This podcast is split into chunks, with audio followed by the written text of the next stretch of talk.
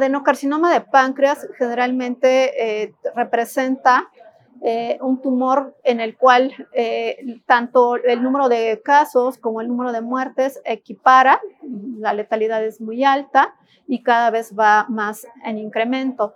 Dentro de los factores externos, generalmente es responsable el tabaquismo, la obesidad, eh, diabetes mellitus, la ingesta de alcohol.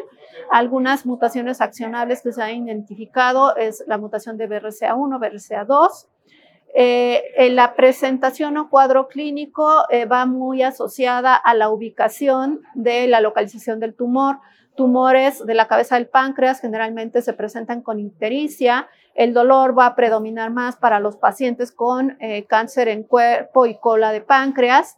los estudios diagnósticos que se hacen generalmente es, van, son por imagen o técnicas invasivas eh, podemos hacer eh, el ultrasonido endoscópico para una toma de biopsia, eh, definir la,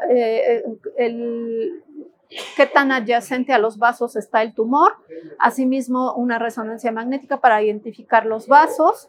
Para estudios de extensión se realiza con tomografía contrastada y eh, pues eh, eh, en, en la mayoría de los pacientes nos vamos a valer de hacer unas, una CEPRE. Esta puede ser diagnóstica y también terapéutica para derivar la vía biliar y establecer pues el manejo de prótesis. Desafortunadamente, 15% de los pacientes al momento del diagnóstico van a poder ser resecables. En estos, el tratamiento va a ser quirúrgico y todo paciente que sea llevado a resección debe de recibir adyuvancia.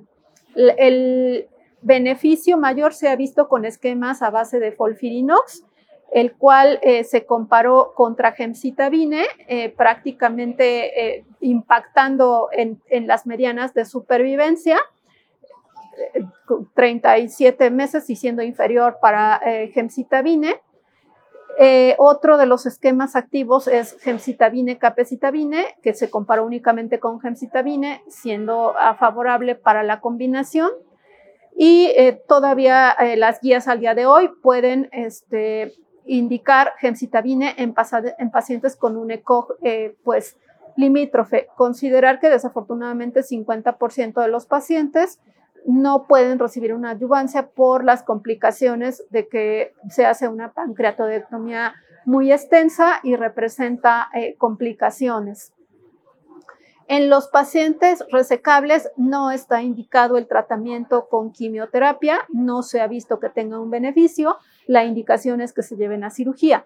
Entramos a los pacientes con enfermedad borderline resecable, y estos pacientes eh, son los que pueden tener un beneficio de dar un tratamiento eh, de quimioterapia eh, pues neoadyuvante.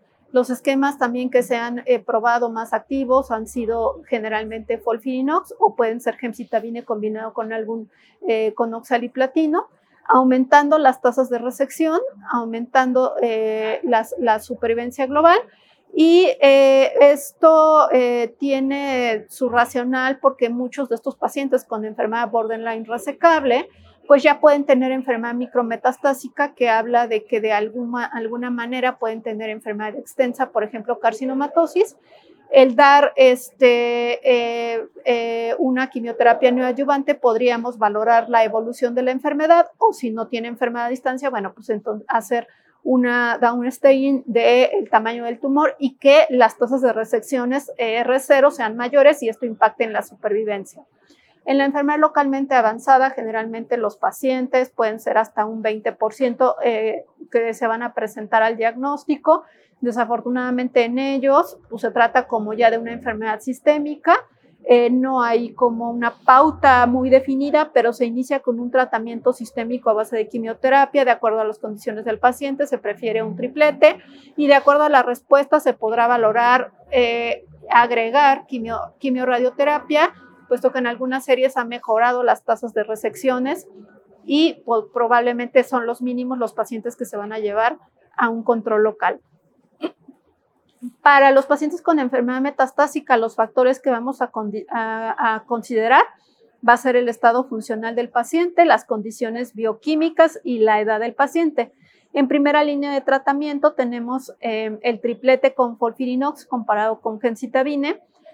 Algo importante, se incluyeron pacientes menores de 75 años y el estudio fue, positivo a favor de la combinación de folfirinox, tanto para supervivencia global como para supervivencia libre de progresión.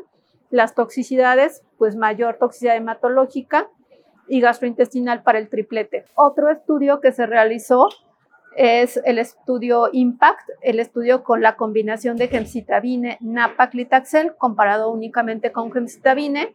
Una de las características es que la población que se incluyó era pacientes que tenían más localización a nivel de cuerpo, eran pacientes que se incluyeron una proporción, mm, pacientes frágiles con un ECOG 2, permitía que los pacientes tuvieran bilirrubinas altas y con la endoprótesis bajaran, a diferencia del estudio con eh, Folfirinox, que únicamente incluyó pacientes con em, eh, bilirrubinas menores a, a 4. El estudio fue positivo. Segundas líneas, tenemos la combinación de nalifirox, eh, que en este caso viene siendo irinotecan liposomal, contra eh, oxaliplatino y floracilo y también ha estado, este, eh, tiene un beneficio. Dentro de los blancos accionables que se dispone, contamos con el respaldo del estudio Polo, en el cual aquellos pacientes que recibieron un tratamiento basado en platino y que fueran portadores de la mutación germinal BRCA1 o BRCA2 y que al menos tuvieran una respuesta de 16 meses de esta primera línea de quimioterapia, eh, se escalaran a recibir un mantenimiento con olaparib comparado contra placebo. El objetivo fue la supervivencia libre de progresión. Es un estudio que cumplió ese objetivo, pero no ha impacto en la supervivencia global. Sin embargo, dentro de las guías de práctica clínica es una indicación eh, tomar esta alternativa como mantenimiento. Muchas gracias.